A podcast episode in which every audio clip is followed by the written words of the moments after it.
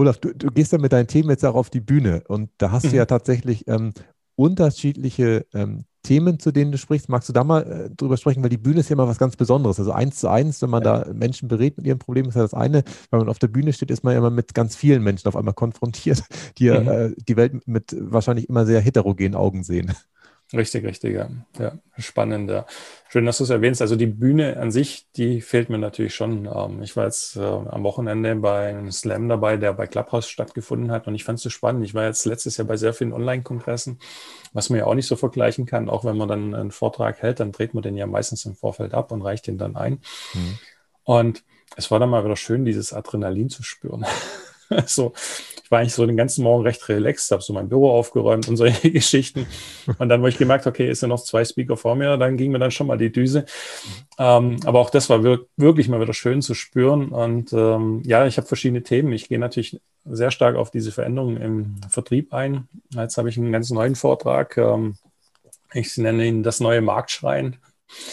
Ähm, Akquise in Zeiten der Digitalisierung ähm, passt momentan gefühlt für mich rein in diese Zeit, weil du wirst es wahrscheinlich auch schon erlebt haben bei LinkedIn, irgendwelche Kontaktanfragen, die nach meiner Ansicht unter aller Kanone sind. Also was man da zum Teil hört, also ich kriege ja wirklich so Nachrichten wie, hey, du alte Vertriebsbanane oder du Vertriebskanone, als, als ähm, Erstkontakt, die Person kennt mich gar nicht. Noch besser finde ich, was machst denn du überhaupt?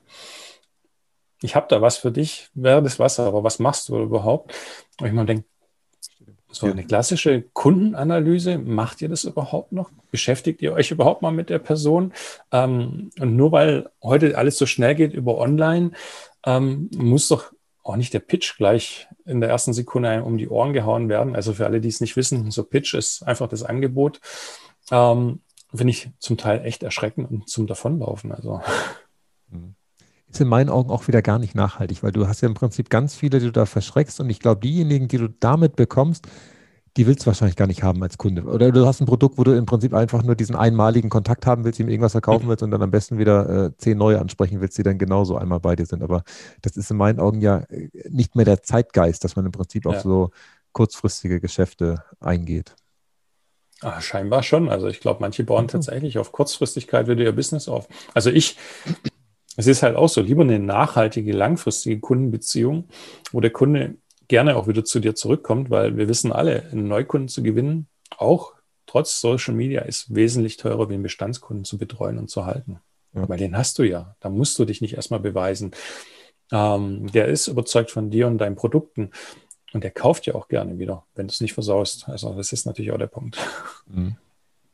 Ja, das stimmt.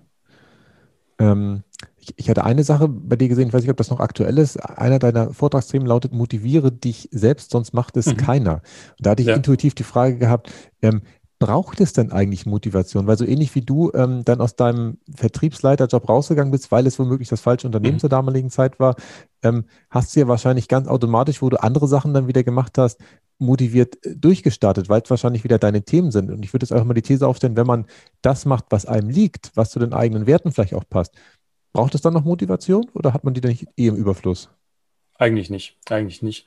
Aber ähm, gebe ich dir vollkommen recht. Also es ist allerdings meines Erachtens mittlerweile auch so ein Thema in der Gesellschaft, so dieses, ähm, ich nenne es immer so gerne diese Opferrolle. Du bist verantwortlich, dass mein Leben so läuft. Mein Chef ist verantwortlich, dass ich mich unzufrieden fühle. Ähm, meine Partnerin ist daran schuld oder mein Partner, dass die Beziehung so ist, wie sie ist. Und dass wir aber alle unseren Teil dazu selber beitragen, ähm, das vergessen wir immer. Und wir, wir können uns nicht motivieren über solche Themen wie Gehalt. Wir können uns nicht darüber motivieren, weil der Chef sagt, okay, das hast du gut gemacht. Morgen sagt er, das hast du schlecht gemacht. Was machen wir dann? Dann hängen wir wieder im Loch. Und deswegen mhm. dieser Punkt, okay, motiviere dich selbst, sonst macht es keiner. Also es geht nicht nur um diese Chaka-Chaka-Sprüche, ähm, weil die eh sehr kurzfristig sind, ähm, sondern es geht wirklich so sein Thema zu finden, seinen inneren Antrieb. Den hast du, den habe ich. Also so Why oder das Warum. Ja. Ähm, und wenn du dieses hast, dann brauchst du keine Motivation mehr, weil die kommt einfach von dir aus. Oder du bist dann motiviert, ja. Hm. Ja, bin ich bei dir. Das stimmt. Sehr schön.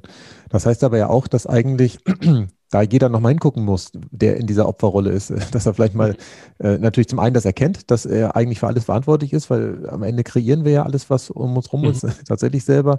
Ähm, aber auch, dass man natürlich sein Leben, sein Leben so gestaltet, dass man tendenziell überwiegend Sachen macht, die einem auch Spaß bringen und man nicht äh, morgens zu einer Arbeit geht, äh, wo man schon jetzt die Zeit abzählt, wenn man abends wieder nach Hause kommt. Mhm. Das ist ein Richtig, ja. wenig zielführend. Aber das machen sehr viele.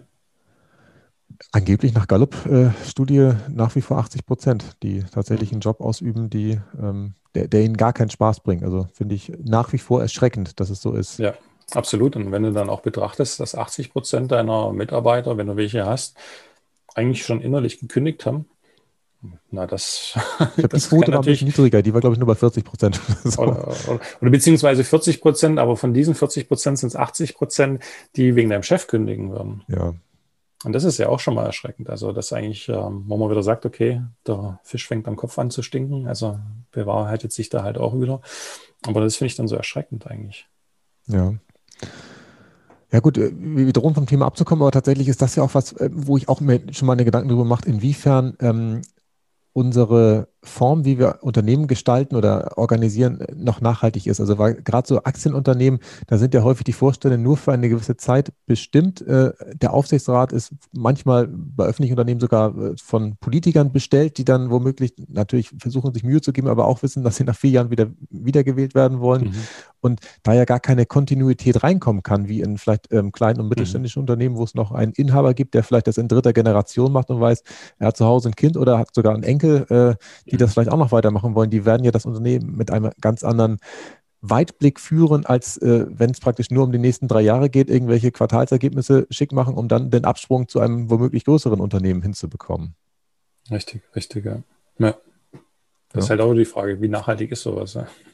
Ja. ja, ich bin tatsächlich selber jetzt ins Schwanken gekommen, ob ich denn überhaupt mit meiner ETF-Strategie noch gerade davor bin, weil in dem Mittelstand, wo in meinen Augen viele nachhaltige Ideen geboren werden, umgesetzt werden, kann ich ja gar nicht investieren, weil das sind ja keine Aktiengesellschaften, das sind ja meistens mhm. irgendwelche Familienunternehmen, wo man gar nicht so rankommt in dem Sinne. Mhm.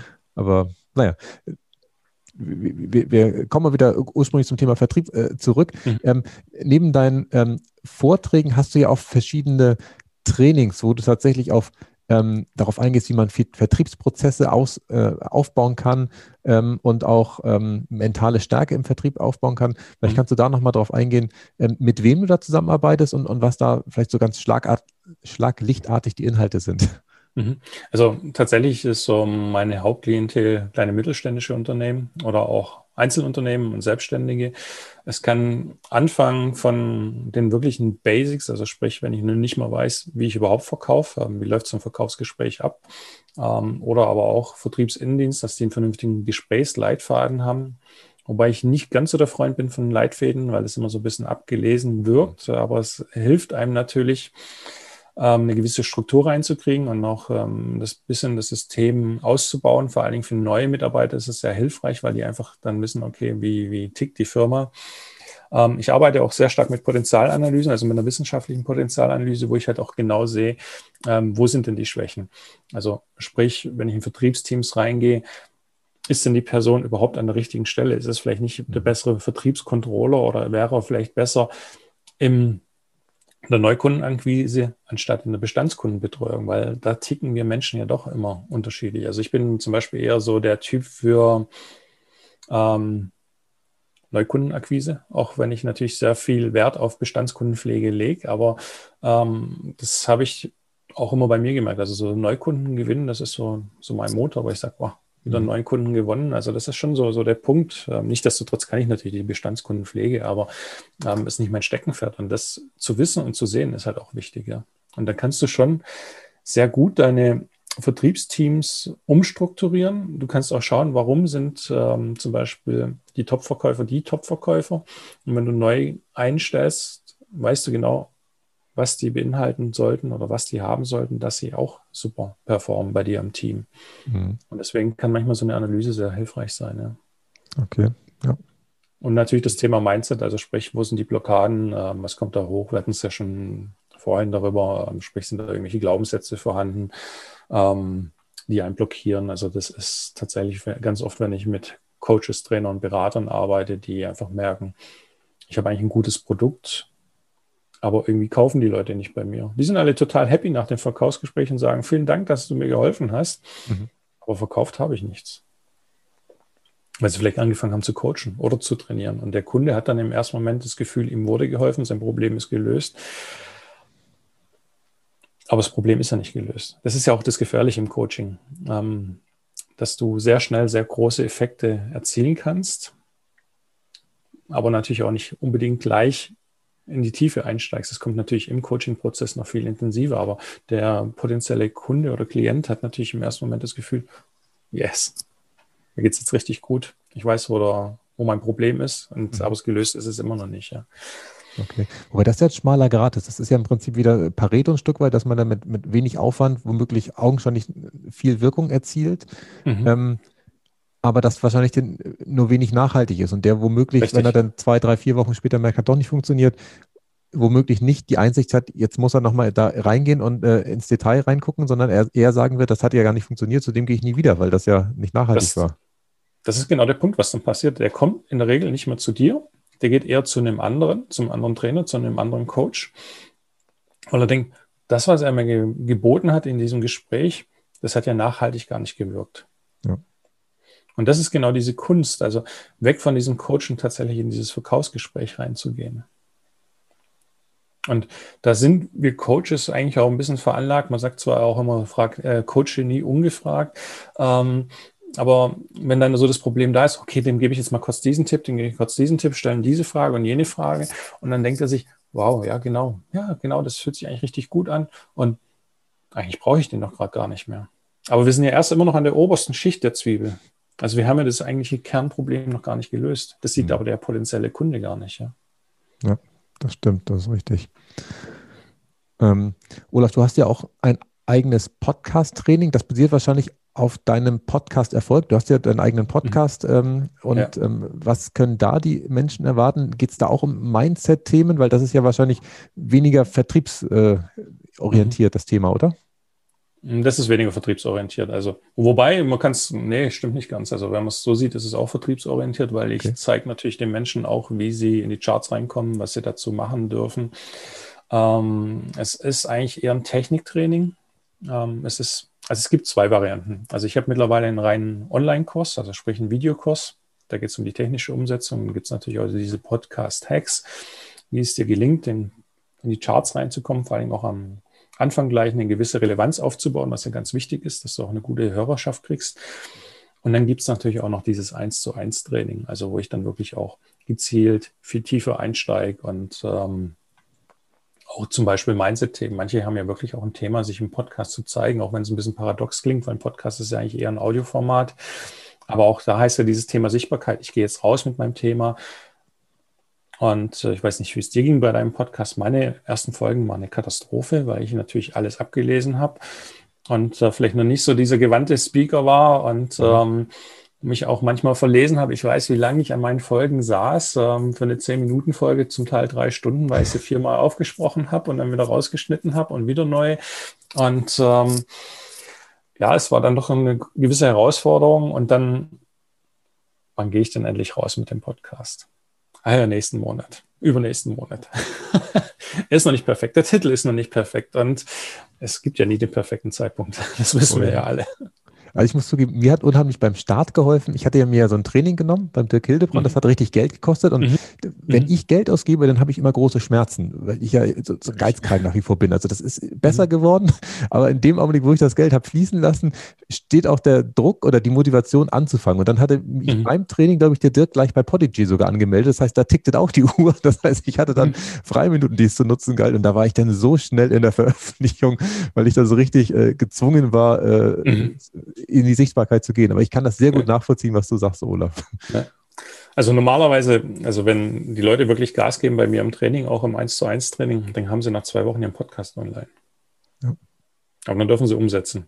Mhm. Aber da, da geht es dann auch wirklich drum. Also das ist wirklich so das Thema. Ähm, ist ja wie mit allem, wenn du nicht anfängst, dann, dann wird das Kind nicht geboren und Geld kann ein sehr guter Druckfaktor sein. Ja. ja. Haut bei mir hin. Ist bei anderen Menschen vielleicht anders, die, die genug Richtig, Geld haben. Definitiv, die ja, ja. brauchen dann vielleicht was anderes, wo sie hin äh, streben dürfen. Sehr schön, super. Ähm, ich habe gesehen, Olaf, wir kommen allmählich schon zum Ende. Du warst jetzt mehrfach Co-Autor von Büchern. Äh, mhm. Hast du schon die Idee, wann dein eigenes Buch rauskommt? Oder ist das überhaupt geplant oder ist das kein, keine Idee, dass auch mal selber eins komplett schreiben möchtest? Ähm, doch, unbedingt. Also A liegt, wir waren ja beide bei Hermann Scherer. Der liegt mir immer wieder in den Ohren, wenn er mir begegnet. Sagt, wann bringst du dein erstes Buch raus? Und ähm, die liebe Johanna hat mich auch letzte Woche nochmal darauf hingewiesen, es wird mal Zeit. Und also mein Ziel ist, boah, ich habe das schon mal vor einem Jahr gesagt, aber äh, dieses Jahr tatsächlich da massiv ranzugehen. Ich bin okay. mir jetzt dadurch, für mich waren diese Co-Autoren-Geschichten mal ein guter Einstieg. Ähm, ich muss sagen, da bin ich auch so ein bisschen, ich arbeite gerne auf Druck.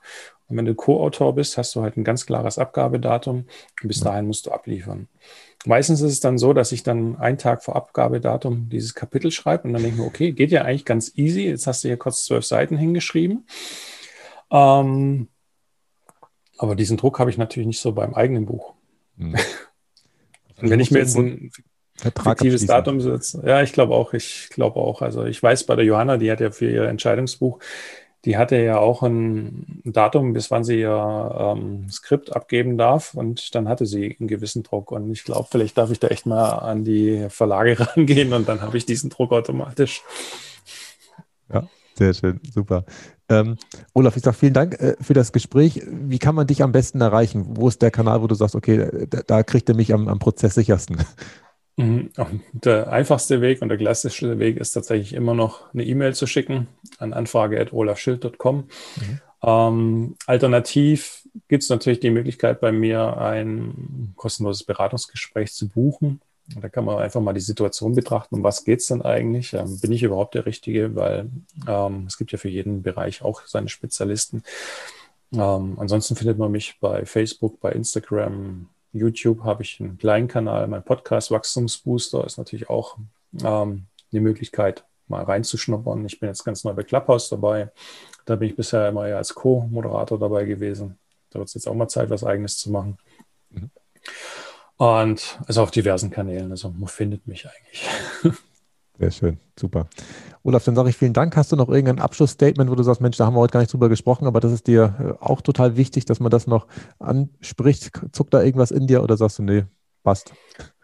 Wenn dann maximal zur jetzigen Situation geschuldet, äh, definitiv nicht den Vertrieb in Kurzarbeit schicken und nicht am Vertrieb sparen und auch nicht am Marketing sparen. Ähm, Im Gegenteil, eigentlich da eher die Ressourcen nach oben fahren, zu sagen, jetzt konzentriert ihr euch wirklich mal auf die einkommensproduzierenden äh, Aktivitäten, also sprich Kundenakquise, Altkunden, Bestandskunden anrufen, die kontaktieren. Ähm, dann wird man langfristig auch Umsatz machen. Also das lässt sich eigentlich gar nicht vermeiden. Ne? Sehr schön. Danke für den ja. Tipp auch noch. Und vielen Dank fürs Gespräch, Gerne. Olaf. Ich danke dir. Vielen Dank für das tolle Interview. Nachhaltig reich. Das Wichtigste nochmal in 60 Sekunden. Aus dem Interview mit Olaf Schild habe ich mitgenommen, seinen Spruch, den er schon in der Jugend gehört hat, wenn du etwas haben willst, dann darfst du dafür etwas tun. Das hat er damals beim Bus äh, aufräumen oder Busputzen gehört und den fand ich tatsächlich sehr, sehr schön. Und dann natürlich ähm, diese Grundweisheit, die für den Vertrieb gilt, aber auch in vielen anderen Lebensbereichen, dass es die innere Einstellung ist, auf die es ankommt. Das heißt, man darf nicht das Gefühl haben, dem Kunden irgendwas aufzuschwätzen oder so, sondern man muss tatsächlich das Gefühl haben, dem Kunden mit seinem Produkt einen Mehrwert zu bieten und dann wird wahrscheinlich Vertrieb äh, ganz von alleine funktionieren. Und dann hat Olaf uns noch den Hinweis gegeben, dass Spezialisierung wichtig ist. Ähm, da weiß ich nicht, ob ich ganz übereinstimme, aber die Begründung, da stimme ich hundertprozentig mit überein, weil einfache Produkte natürlich in Zukunft über KI, über irgendwelche Automatismen verkauft werden und es da wahrscheinlich keine Menschen mehr braucht obwohl natürlich grundsätzlich ähm, es dabei bleibt, dass Menschen von Menschen kaufen und das sind natürlich vor allem diese hohe, höherwertigen Produkte oder auch Produkte, die erklärungsbedürftig sind. Und dann hat er noch den Spruch äh, gesagt, den ich mir aufgeschrieben habe, das Gute ist des besseren Feind. Ähm, natürlich ist Veränderung nie einfach und wenn man sich irgendwo darauf eingestellt hat, dass es gut ist, ähm, dann ist es schwierig, äh, in Bewegung zu kommen. Aber nichtsdestotrotz glaube ich, dass wir an vielen Stellen ja unser Leben jetzt verändern dürfen und uns dann auch da in Bewegung setzen dürfen. Und dann noch zwei ganz praktische Tipps zum Schluss. Ähm, Gesprächsleitfaden verwenden. Tatsächlich ähm, mache ich das auch gerne, dass ich strukturiert, wie ich bin, halt äh, irgendwie was vorbereite, weil in dem Augenblick, wo ich es vorbereitet habe, ähm, kann ich es wahrscheinlich schon überwiegend auswendig, ohne es ablesen zu müssen. Und der zweite Tipp, den ich mir äh, aufgeschrieben habe, ist, dass wenn man eine Videokonferenz macht, was ja heutzutage leider häufig der Fall ist, dann sollte man vorab gerne eine Probe zuschicken, um halt dem Kunden auch das Gefühl geben zu können, ähm, der, der Haptik, dass man halt das Produkt in der Hand hält. Ja, ich hoffe sehr, dass euch ähm, die heutige Folge zum Thema Vertrieb gefallen hat und ihr in dem Bereich für euch was mitnehmen konntet und auch vor allem was mitnehmen konntet, wie ihr dieses Vertriebsthema auch nachhaltig umsetzen könnt. Und ich bin gespannt auf eure Rückmeldungen und Kommentare, die ihr mir gerne bei Instagram schicken könnt. Bis zum nächsten Mal. Tschüss. Nachhaltig reich. Kein erhobener Zeigefinger, eher ein Blick für die Möglichkeiten. Und mehr Möglichkeiten findest du im www auf klaushartmann.de.